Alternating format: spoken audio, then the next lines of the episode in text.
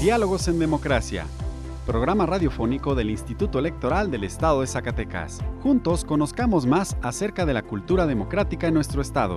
Escúchanos todos los miércoles a las 4.30 de la tarde por el 97.9 de FM del Sistema Zacatecano de Radio y Televisión. Diálogos en Democracia.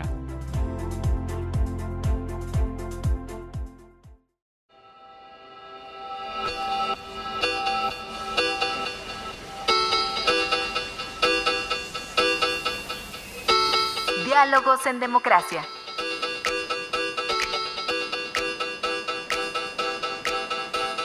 Elecciones, debates, participación. Un espacio para la cultura político-electoral. Diálogos en Democracia. Hola, muy buenas tardes. Les doy la bienvenida a Diálogos en Democracia, un programa del Instituto Electoral del Estado de Zacatecas. Les saluda Carolina López y agradezco su compañía esta tarde. Hoy tenemos para ustedes un programa donde hablaremos del cierre del plazo para el registro de candidaturas. Conoceremos sobre una convocatoria para trabajar con el Instituto Electoral para que estén pendientes de nuestra entrevista. Además, les daremos a conocer las últimas noticias del proceso electoral. Vamos ahora a nuestra primera sección de efemérides en voz de Andrea Román.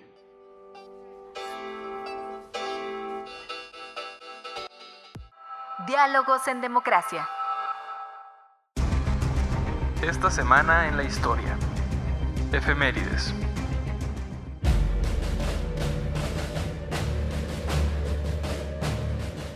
Marzo 15 de 1825. Desaparece la Audiencia de México y se instala la Corte Suprema de Justicia de la Nación.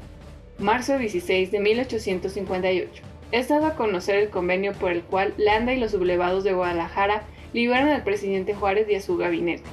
Marzo 17 de 1995. Tras el error de diciembre, el Partido Revolucionario Institucional logra que en la Cámara de Diputados se apruebe el aumento temporal del IVA del 10 al 15%. Marzo 18 de 1938. El presidente Cárdenas expropia la industria petrolera. Marzo 19 de 1812. Es promulgada la Constitución Política de la Monarquía Española, llamada de Cádiz o la PEPA, por haberse aprobado el día de San José.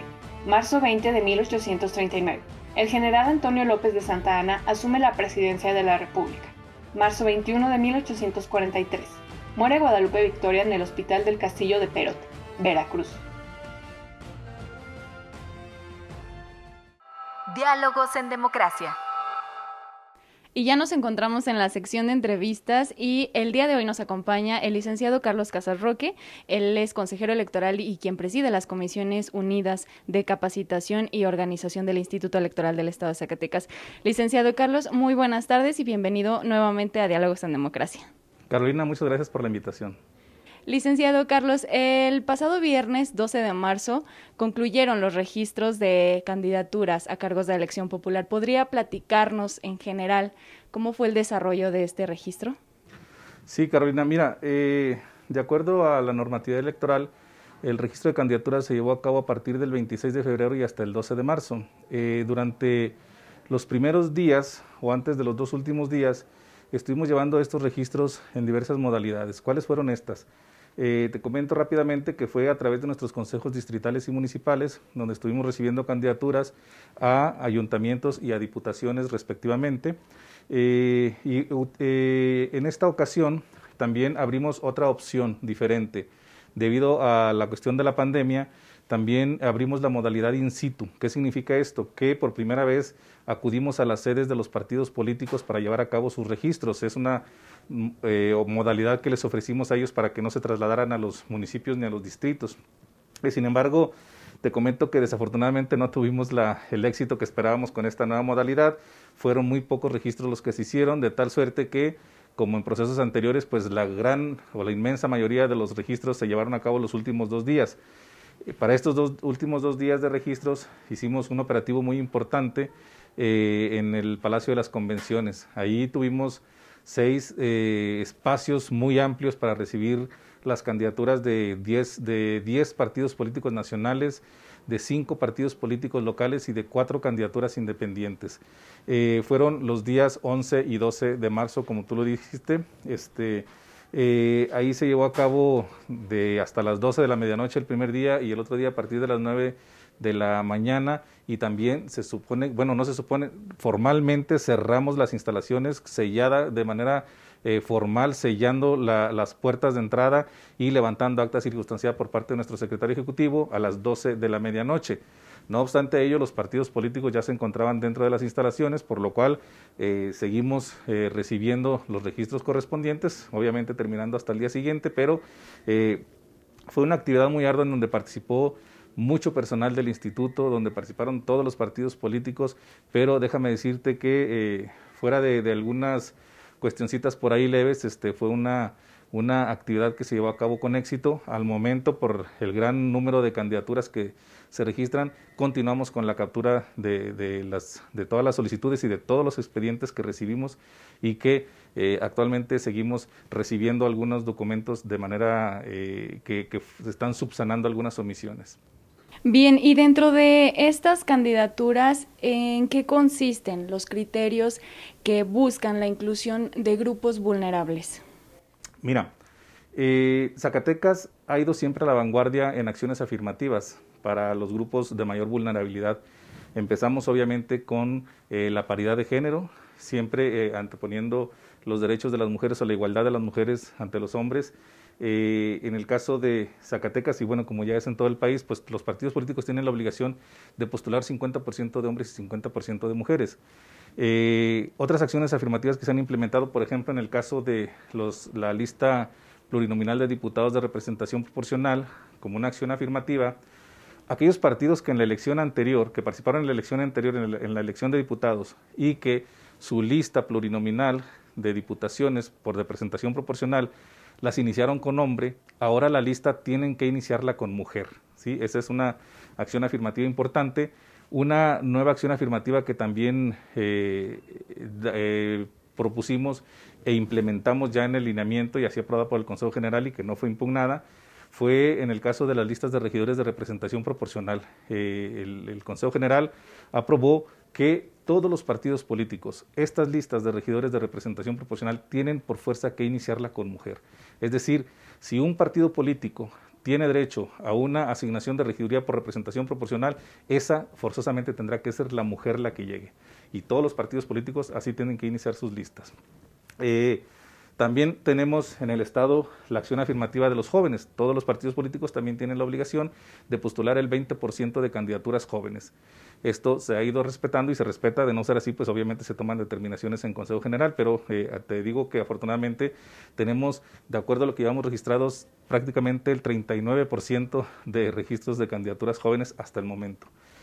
Eh, pero bueno, eh, estas son las que se han estado implementando ya en procesos anteriores. No se diga obviamente la de las candidaturas migrantes, que cada partido político tiene la obligación de postular una fórmula de candidatura migrante en el último lugar de la lista de representación proporcional, siendo que los, los dos primeros partidos que obtienen los primeros lugares en, la votación uno de sus, de sus, o el primer eh, diputado de, de RP que tiene que subir a ocupar la curul es el migrante los dos que, quedan primero y segundo lugar. Pero en este proceso electoral implementamos, eh, de acuerdo a la progresividad de los derechos humanos y a los tratados internacionales de los que México es parte, pues ya tenemos la obligación de implementar más acciones afirmativas. ¿Y cuáles son las, eh, los grupos vulnerables que eh, tomamos en cuenta para este proceso electoral? Pues fue a los grupos indígenas, a las personas con discapacidad y a las personas pertenecientes a la diversidad sexual. Entonces, estas acciones afirmativas se vuelven muy importantes porque estamos, estamos tomando en cuenta a estos grupos que no habían sido tomados en cuenta de manera obligatoria para los partidos políticos. Para este proceso electoral, respecto de las personas indígenas, los partidos políticos tienen la obligación de registrar una fórmula, por lo menos una fórmula en la lista de regidores de representación proporcional en los cuatro, en, en, uno de los cuatro ayuntamientos donde hay más incidencia o donde viven más personas indígenas. Este dato lo obtuvimos con, datos del INEGI del conteo que hizo en el 2015 y de, ya a los partidos políticos se les notificaron cuáles fueron estos cuatro municipios, entonces ellos tienen la obligación de postular a un indígena en por lo menos uno de estos cuatro municipios. Esa es una de las acciones afirmativas. Ahora, respecto de las personas con discapacidad, eh, también de los datos que nos arrojó INEGI, eh, tuvimos eh, donde mayor incidencia hay de personas con discapacidad es en 15 municipios. Entonces, los partidos políticos también tienen la obligación de registrar a por lo menos una fórmula en tres de estos 15 municipios, ¿sí? una fórmula de personas con discapacidad en tres de estos 15 municipios. Entonces ya llevamos cuatro, cuatro acciones afirmativas, una para indígenas, tres para de personas eh, con discapacidad. Respecto de las personas de la diversidad sexual, en este caso como no se tiene una estadística concreta, entonces es que obligamos a los partidos políticos a que registren también por lo menos una fórmula en tres de los 58 municipios del estado. Una fórmula. Esta debe ser en mayoría o en RP, indistintamente. Las dos anteriores eran en puro RP, ahora en mayoría o en RP, en mayoría relativa o representación proporcional. Y estos deben ser en cualquiera de los 58 municipios, las personas eh, de la diversidad sexual. Tres fórmulas. Entonces, llevamos siete. Y para llegar a la ocho, nos vamos a la elección de diputados. En la elección de diputados, eh, los partidos políticos tienen la obligación de registrar ya sea una fórmula en mayoría relativa o en representación proporcional. Tienen la libertad para elegir por qué principio. Eh, si es por representación proporcional, esta fórmula deberá estar registrada en los primeros seis lugares, es decir, no del 7 al 12, en los primeros seis lugares. Esto con la finalidad de que exista la posibilidad, estando en RP, que exista la posibilidad de que puedan llegar a ocupar un escaño en la legislatura del Estado.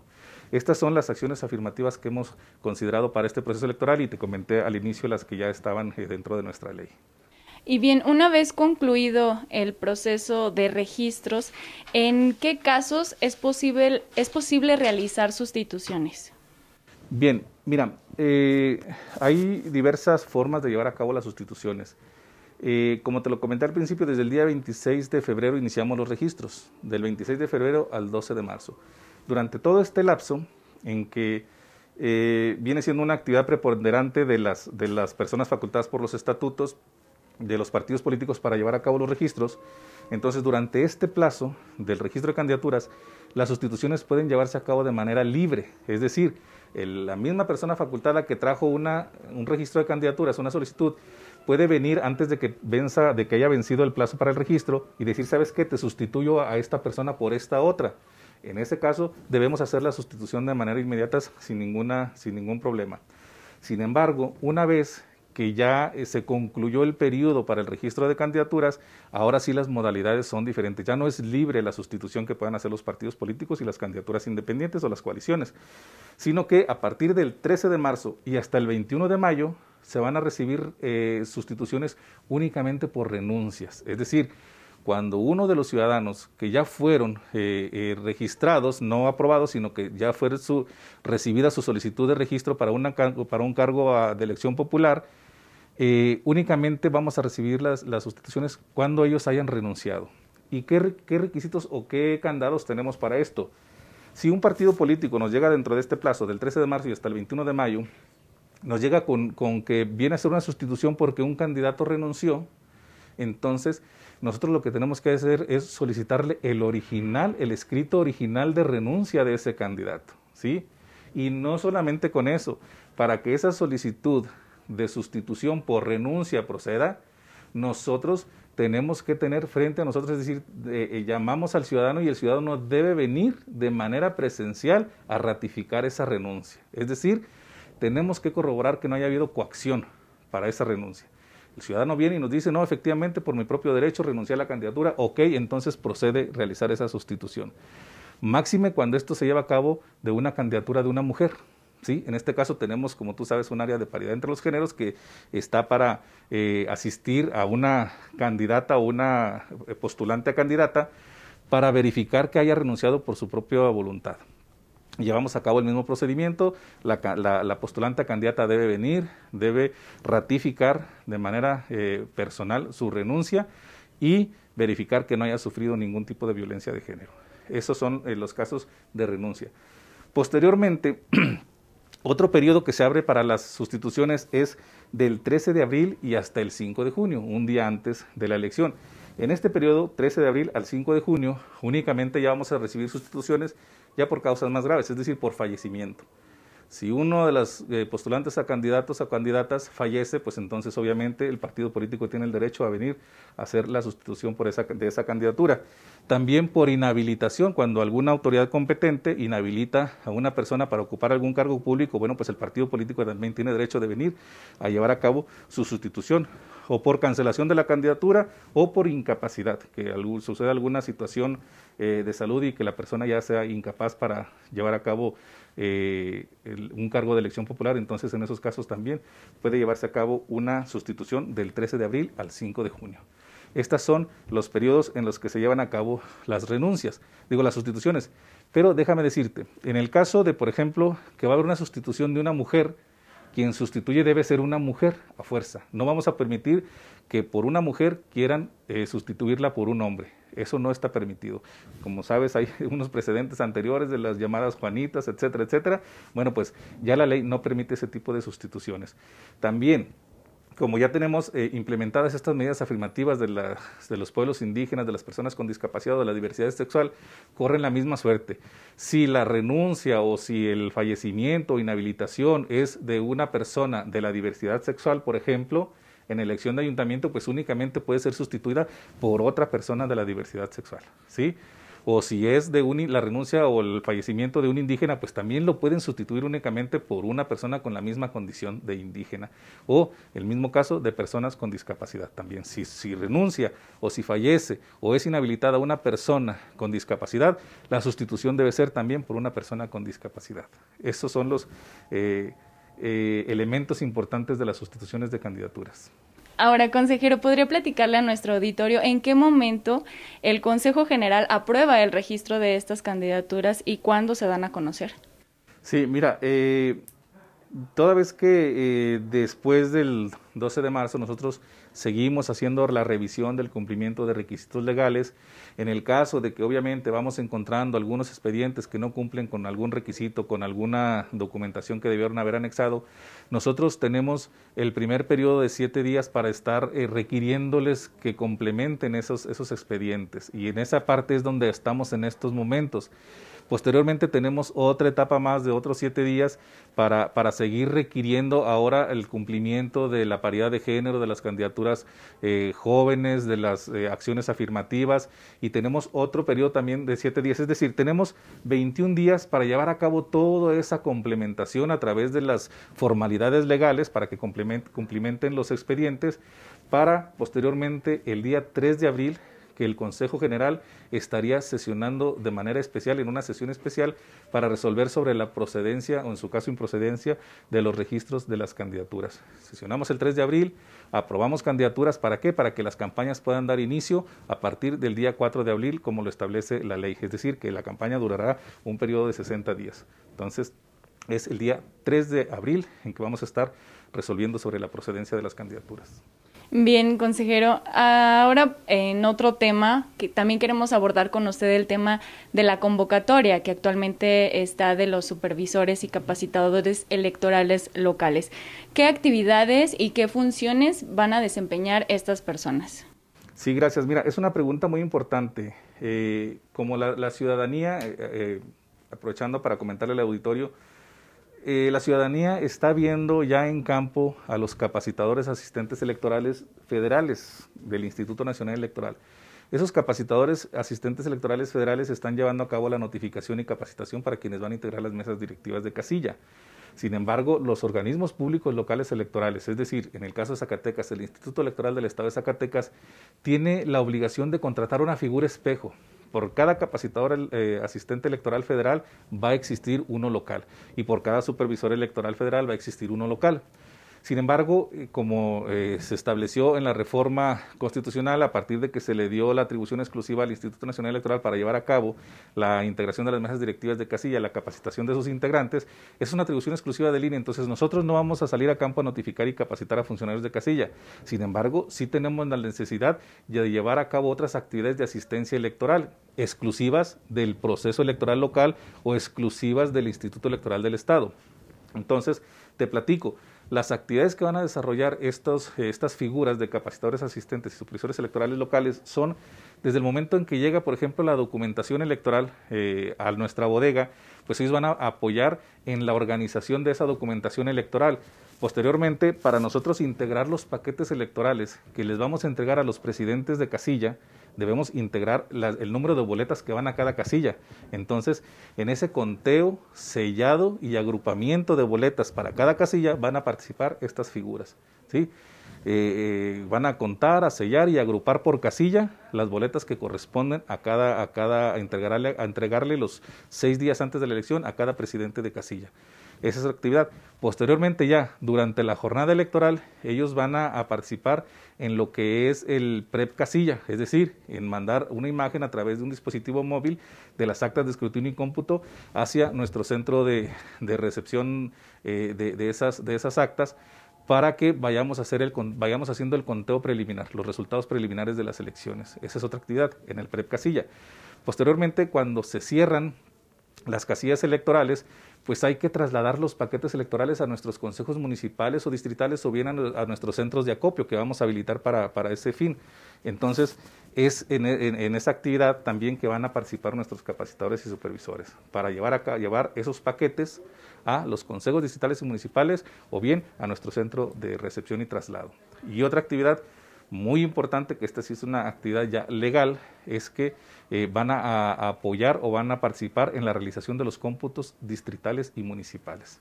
Estas son esencialmente las actividades que van a desarrollar estas figuras. Sin embargo, te comento que en alguna actividad como en el sistema de información de la jornada electoral eh, o tal vez también en el conteo rápido para la elección de gobernador, van a apoyar al Instituto Nacional Electoral también para llevar a cabo estas actividades y algunas otras más que determine el INE. Bien, para las personas que están interesadas, ¿podría comentarnos en dónde pueden registrarse y hasta cuándo estará vigente esta convocatoria? Sí, mira, eh, el periodo para registrarse a esta convocatoria corre a partir del 20 de marzo y hasta el 29 de marzo, son 10 días. Entonces, les pedimos a, las y los jóvenes que están interesados en participar eh, como capacitadores y supervisores electorales locales que estén muy atentos porque nada más vamos a tener 10 días para recibir su documentación. ¿sí? Ahora, es muy importante mencionar las formas en que se van a recibir estas solicitudes. Eh, te comento que van a ser eh, de manera electrónica, por internet exclusivamente. No va a haber recepciones físicas. Eh, la, plataforma es una plataforma que habilitó el INE para llevar a cabo la solicitud o la recepción de solicitudes de, las personas que quieran participar como capacitadores. La plataforma es PEF 2001-medio recluta SE y CAI, todo pegado, recluta SE y CAI, guion medio local arroba ine.mx. Esta es la plataforma en la que van a poder eh, ellos registrarse. Obviamente, entrando a nuestra página www.ies.org.mx, ahí vamos a tener un banner que los va a enviar a esa, plataforma para llevar a cabo sus registros. Muy importante, eh, también podrán hacerlo en la convocatoria física, tanto la física como la que va a estar publicada en nuestras redes sociales, en nuestra página de internet. Traen un código QR con su teléfono o van a poder escanear ese eh, código QR y van a irse directamente a la plataforma de registro. Esa es otra eh, parte muy fácil que van a tener las personas para registrarse. Sin embargo, te comento que si alguna persona tiene alguna dificultad, que no tenga internet en su casa, que se le dificulte ir a un ciber o algo, pues están nuestros 58 consejos municipales y nuestros 18 consejos distritales. Ahí nuestro personal va a asistir a quienes deseen acudir para registrarse ahí en nuestros consejos. Ojo, no va a ser que acudan para registrarse de manera física, va a ser que acudan para que nuestro personal los apoye en el ingreso a la plataforma y apoyarles en el registro virtual o electrónico a través de Internet. ¿sí? Entonces todos los registros serán así, pero también podemos apoyarlos para que lleguen a nuestros consejos y allí apoyarles con el registro. Perfecto, pues ahí está la invitación para todos nuestros radioescuchas. Consejero electoral licenciado Carlos Casas Roque, ha sido un gusto tenerlo nuevamente en nuestro programa de Diálogos en Democracia y pues seguramente estaremos compartiendo estos espacios en este proceso electoral. Muchas gracias. Gracias Carolina por la invitación. Diálogos en Democracia. El Instituto Electoral del Estado de Zacatecas te invita a participar como observador u observadora electoral. Quienes tienen la facultad por ley para observar los actos de preparación y desarrollo del proceso electoral. Tienes hasta el 30 de abril del 2021 para acreditarte. Para más información llama al 492-92-20606, extensión 125 y 127. O ingresa a www.ies.rg.mx. Instituto Electoral del Estado de Zacatecas. Diálogos en Democracia. Continuamos en Diálogos en Democracia. Ahora vayamos a escuchar las últimas noticias en la materia electoral en voz de nuestra compañera Rocío Delira. Breves electorales. Las y los capacitadores asistentes electorales son los encargados de visitar a la ciudadanía para invitarle a ser funcionarias y funcionarios de casilla. Si uno de ellos toca tu puerta, recíbelos. El pasado 10 de marzo venció el plazo para inscribirse a la lista nominal de electores residentes en el extranjero. Fueron más de 33.000 los mexicanos residentes en 92 países que decidieron participar en las diversas elecciones que posibilitan el voto extranjero este año. El pasado 10 de marzo también se realizó el conversatorio Los Derechos Humanos y Políticos de las Mujeres en México, organizado por el Instituto Electoral del Estado de Zacatecas como parte de la conmemoración del 8 de marzo, Día Internacional de la Mujer, lo que permitió un diálogo y reflexión importante de los retos y avances logrados hasta el momento. Recuerda que si perdiste tu credencial, puedes obtener una reimpresión con los mismos datos. Solo se atenderá con cita. Tienes hasta el 25 de mayo para hacerlo. Conoce más en www.ine.mx. Te invitamos a participar como observadora u observador electoral. Podrás vigilar el desarrollo de cada una de las etapas de preparación del proceso electoral y la jornada electoral. Conoce la convocatoria completa en www.ies.org.mx. Si te interesa conocer más del desarrollo del proceso electoral en Zacatecas, te invitamos a seguir nuestras redes sociales.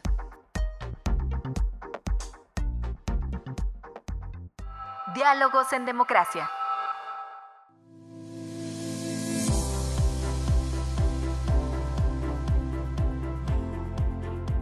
Estimados radioescuchas, hemos llegado al final de la emisión de hoy. Pudimos conocer del cierre de registro de candidaturas y de otros temas de interés electoral. Si te interesa que hablemos de algún tema en particular, envíanos un mensaje a través de las redes sociales del Instituto Electoral. En Facebook nos encuentras como Instituto Electoral del Estado de Zacatecas, en Twitter como arroba ISCS. Agradezco su compañía y los invito a escucharnos nuevamente el próximo miércoles en punto de las 4.30 de la tarde. Agradecemos a Radio Zacatecas el apoyo para la difusión de este programa, a su directora Teresa Velázquez. Para el Instituto Electoral del Estado de Zacatecas, la confianza y participación de la ciudadanía es importante. Yo soy Carolina López, hasta la próxima. Programa producido por el Instituto Electoral del Estado de Zacatecas. Diálogos en Democracia.